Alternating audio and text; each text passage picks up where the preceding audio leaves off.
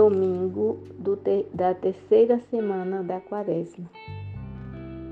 O meu alimento é fazer a vontade daquele que me enviou e realizar plenamente a sua obra. O Evangelho de João 4, de 5 a 42. Crie um ambiente interno e externo para favorecer o coração. Tome distância dos ruídos, celulares, sons, para escutar seu coração onde habita Deus. Adote uma posição corporal favorável. Vá pacificando o seu interior através de respirações profundas Entregue antecipadamente ao Senhor tudo o que vai acontecer na oração.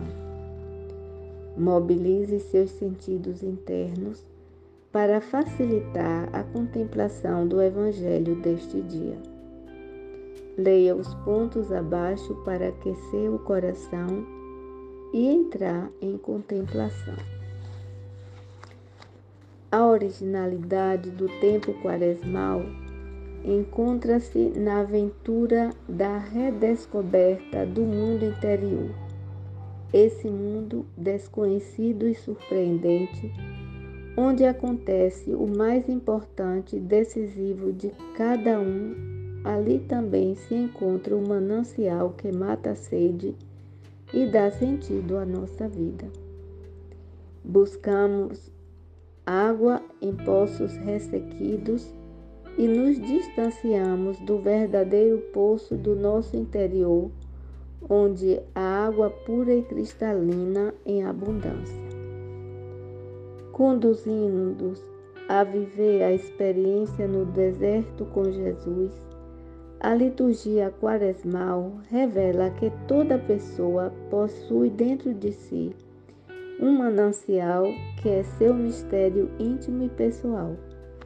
Por isso, viver em profundidade significa entrar no mais profundo da própria vida, descer até as raízes da própria existência e chegar à fonte da água viva que mata a nossa sede e desperta um impulso para viver com mais inspiração e criatividade.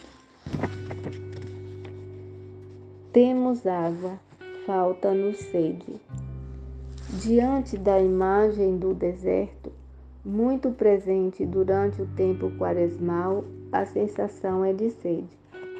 O deserto evoca a nossa sede de água e de plenitude. Onde encontrar a água? Como saciar nossa sede? No entanto, no mais profundo do nosso ser, somos habitados por uma sede que nenhuma água pode saciar sede de sentido, de plenitude, de vida inspirada e criativa.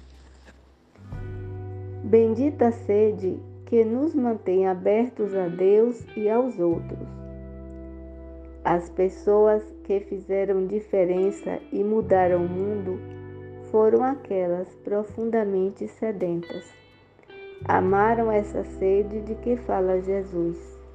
Se tu conhecesses o dom de Deus, Jesus cansado e sedento, sentado à beira do poço, uma mulher com sede que acorde com seu cântaro para tirar água.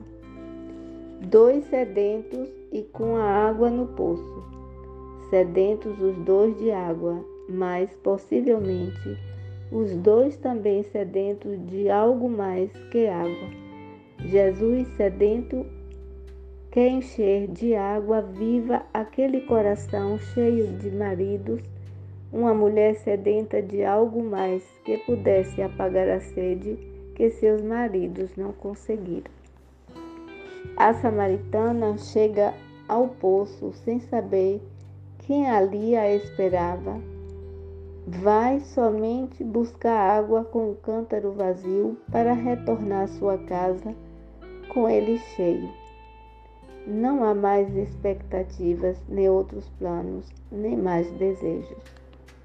mas o imprevisível está esperando por ela na pessoa daquele Galileu sentado à beira do poço que inicia uma conversação sobre coisas banais, talvez para não a assustar. Falam de água e de sede, de poços e de velhas desavenças entre povos vizinhos, coisas de todos os dias. Jesus começa como o frágil sedento que se atreve a pedir água.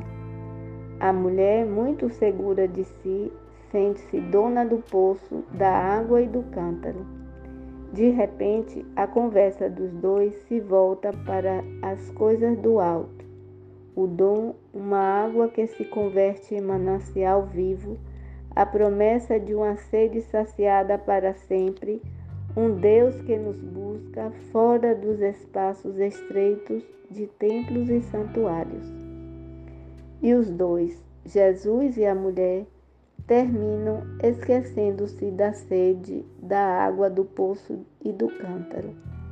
Duas vidas que se encontram e se comprometem Jesus que vai abrindo o caminho para chegar ao profundo daquele coração feminino, a mulher, a mulher que resiste, mas aos poucos se abre às palavras daquele homem imprevisível, Jesus, que vai desvelando a mulher por dentro, fazendo emergir seus profundos vazios a mulher que começa a sentir o borbulhar do manancial em seu coração, encontrando-se com a verdade sobre si mesma.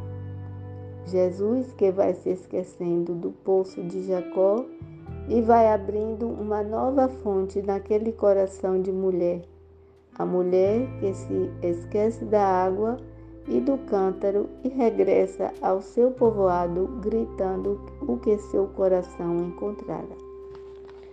Leia pausadamente o Evangelho deste domingo da Quaresma, que é João 4, 5, 42.